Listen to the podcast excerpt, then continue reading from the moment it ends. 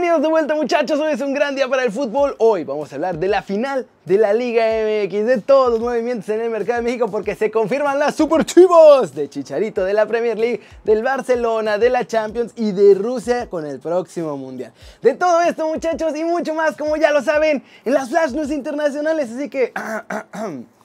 intro.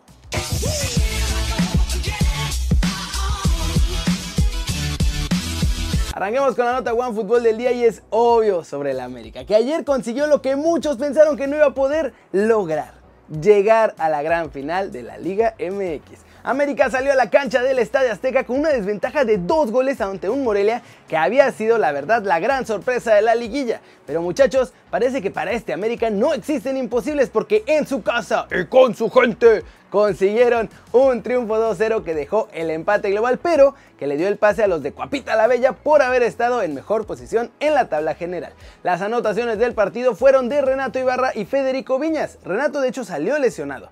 Este último se ha destapado, o sea, Federico Viñas, como la gran figura de la liguilla para el AME. Otro que destacó fue Sebastián Córdoba, que tuvo que jugar como lateral debido a la ausencia de Jorge Sánchez. Y la verdad es que también lo hizo bien en esa posición.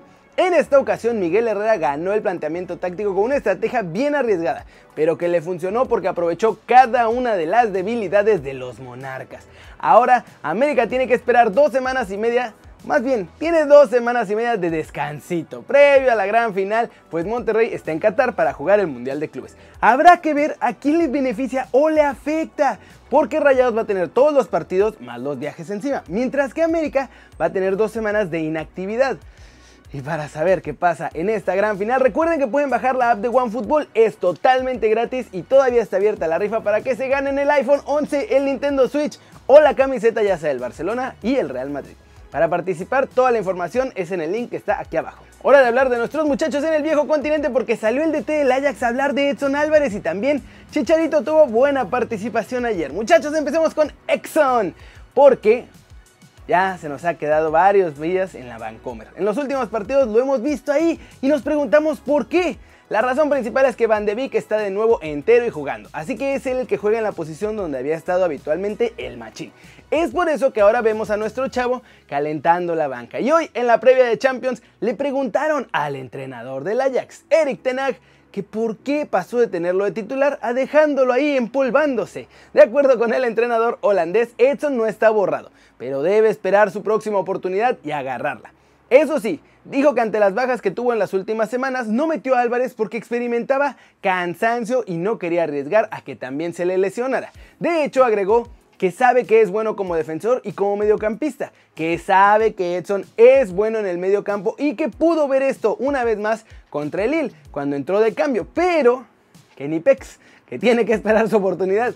¿Cómo ven muchachos? ¿Será que la tendrá en Champions en el duelo de vida o muerte ante el Valencia? Carleto Ancelotti alabó otra vez a Chucky Lozano y aseguró que está trabajando muy duro y que ahora solo está sufriendo por la mala racha del equipo, pero que en cuanto las cosas mejoren, veremos todo el potencial de nuestro muñecaxo diabólico con los italianos. Por otro lado, ayer Chicharito fue titular y jugó los 90 minutos con el Sevilla en un partido importante ante los Asuna.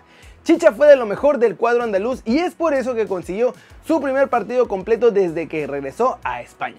En el gol del Sevilla, Chicha arrancó la contra dando el balón a Vanega que después asistió a Munir. En el 59 empujaron a Hernández dentro del área, pero el árbitro dijo que no era penal a favor del Sevilla. Y nuestro chavo marcó un gol que fue anulado por el VAR al minuto 33 de una jugada que aún con VAR es polémica. Tras esta buena actuación del mexicano se espera que también sea titular con los andaluces el jueves en Europa League porque Lopetegui notó que le falta un poco de ritmo para ser mucho más peligroso así que le dará minutos de juego a nuestro chavo. Como ven, tanto Edson como Chicha van a tener que trabajar el doble si quieren ganarse esa titularidad con sus respectivos equipos, pero me parece que ambos pueden lograrlo. ¿Ustedes ¿Qué piensan? Y vámonos con el mercado mexicano, muchachos, porque se vienen las super chivas y ya están muchos de sus fichajes en Guadalajara. Como les dije ayer, José Juan Macías ya reportó hoy con el club, ya ha pasado las pruebas médicas para incorporarse a la plantilla rojiblanca. Todavía está por definirse su futuro, pero en lo que eso pasa, va a estar entrenando con el equipo. Macías no fue el único que llegó a la tapatía, pues todos los hidrorrayos también están en Guadalajara. Chicote Calderón, Jesús Angulo y Alexis Peña llegaron este lunes a presentar también sus exámenes médicos, firmar todos los papelitos que hay que firmar y estar listos para ser presentados mañana como fichajes oficiales de las Chivas. El rebaño pagó 20 millones por estos tres jugadores del Necaxa, pero ya no tuvieron que decidir por cuál chavo de Pachuca se iban a lanzar, pues ¿qué creen? Van a comprar a Víctor Guzmán y a Eric Aguirre por otros 20 millones de dólares. Justo mientras grabo el video, el Pocho ya llegó a Guadalajara para también pasar las pruebas médicas. Eric Aguirre ya estaba allá y ya cerraron también, muchachos, otra gran noticia, el acuerdo económico con el Gallito. Así que entre hoy y mañana van a presentar un montón de fichajes oficiales. Y eso no es todo. Hay un refuerzo sorpresa que no va a la cancha que se llama Imanoli Barrondo, que fue el psicólogo del Tri en la era de Juan Carlos Osorio y que también está en Guadalajara y podría quedarse como psicólogo definitivo de las Chivas. Los Pumas por su parte confirmaron a través de sus redes sociales a Sebastián Saucedo como su nuevo jugador de cara al clausura 2020. Este muchachón es mediocampista por izquierda y ya sabemos que llega de la MLS del Real Salt Lake y que el costo de la transferencia fue cero, pues mi muchacho terminó su contrato con el Cuatro Gringo. Toluca tiene su primer fichaje oficial y se trata de Carlos Cisneros, delantero de 26 años de edad que llega desde las Chivas precisamente. Ahí pasó los últimos 9 meses lesionado por una fractura en la tibia. Además de este muchachón, los Diablos Rojos están muy interesados en Michael Rangel, actual campeón de la Liga de Colombia, muchachos, con el América de Cali y también goleador de esta misma liga. Atlas sufrió su primera baja oficial y esa es la de Facundo Barceló, que deja al equipo después de que firmaron a Ignacio Geraldino. ¿Cómo la ven muchachos? Brutal ofensiva de Chivas. Va a tener ahora sí un trabuco importante en el ataque, pero a mí me siguen dejando dudas cómo van a pagar tanto fichaje, porque hace un par de meses no tenían lana y ahora pues, hay un montón. ¿Será que Macías sí se va a ir de una vez a Europa? De otro modo, pues como que, no sé, no me salen las cuentas con tanto fichaje que están haciendo. Flash News, según informa Les Sports, Fellaini, que juega en el Shandong Luneng de la Superliga China, es una de las prioridades de Don Mou para reforzar a su Tottenham.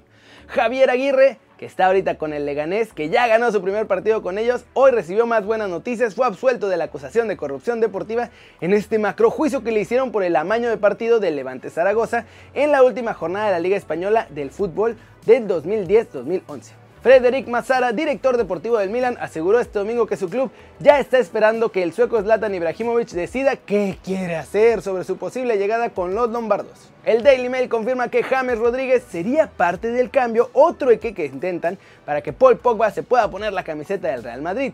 Otro que se sumaría en este intercambio sería el galés Garrett Bale. Es oficial, Juan Román Riquelme regresa a Boca Juniors como vicepresidente luego de vencer el domingo al oficialismo en las elecciones para renovar a la directiva Ceneice. La ausencia de Leo Messi es la gran sorpresa muchachos en la lista de convocados del Barcelona para la última jornada de la fase de grupos de la Champions. Esto va a ser partido ante el Inter en su casa. Además, vuelve Ansu Fati tras su lesión. Los otros que se quedan ahí en Barcelona son Jordi Alba, Semedo y Piqué.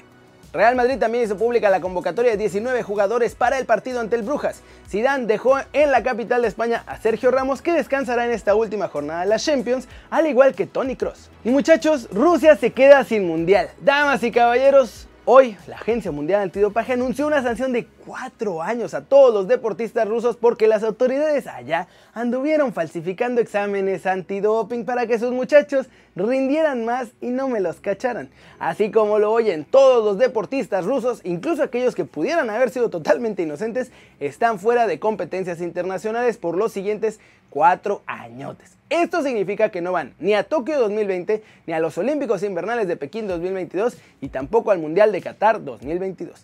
Eso sí, este castigo le permite a Rusia participar en las eliminatorias al Mundial y si logran calificar, les darían permiso de jugarlo solo si aceptan ir como equipo neutral, o sea, sin país, aunque todos sean rusos. No podrán poner su bandera, ni usar sus colores en el uniforme, ni poner su himno antes de los partidos. Algo que para el orgullo ruso muchachos eso es peor que una mentada. La decisión de la AMA puede ser reclamada, tienen 21 días para reclamar esta decisión ante el Tribunal Arbitral del Deporte y la Agencia Rusa Antidopaje va a ser la primera en reclamar, también el Comité Olímpico Ruso y cualquier otra federación implicada puede hacerlo. De hecho, se especula que con la intervención de entes como la Unión de Fútbol Rusa, la UEFA o la FIFA puedan conseguir el permiso para jugar el Mundial en caso de lograr la clasificación. ¿Cómo ven muchachos? Problemón. ¿Creen que veremos a los rusos en Qatar? Que ya se quedaron fuera desde ahorita. Qué escandalazo con eso del dopaje, muchachos. No se dopen, es más fácil. Y eso Eso es todo por hoy. Muchas gracias por ver este video. Ya saben, denle like si les gustó. Métanle un zambombazo durísimo esa manita para arriba si así lo desean. Suscríbanse al canal si no han hecho. ¿Qué están esperando, muchachos? Este va a ser su nuevo canal favorito en YouTube. Denle click a la campanita para que hagan marca personal a los videos que salen cada día. Yo soy Kerry Ruiz, muchachos, y como siempre, un placer ver sus caras llenas de felicidad y muy buena información. Chao, chao.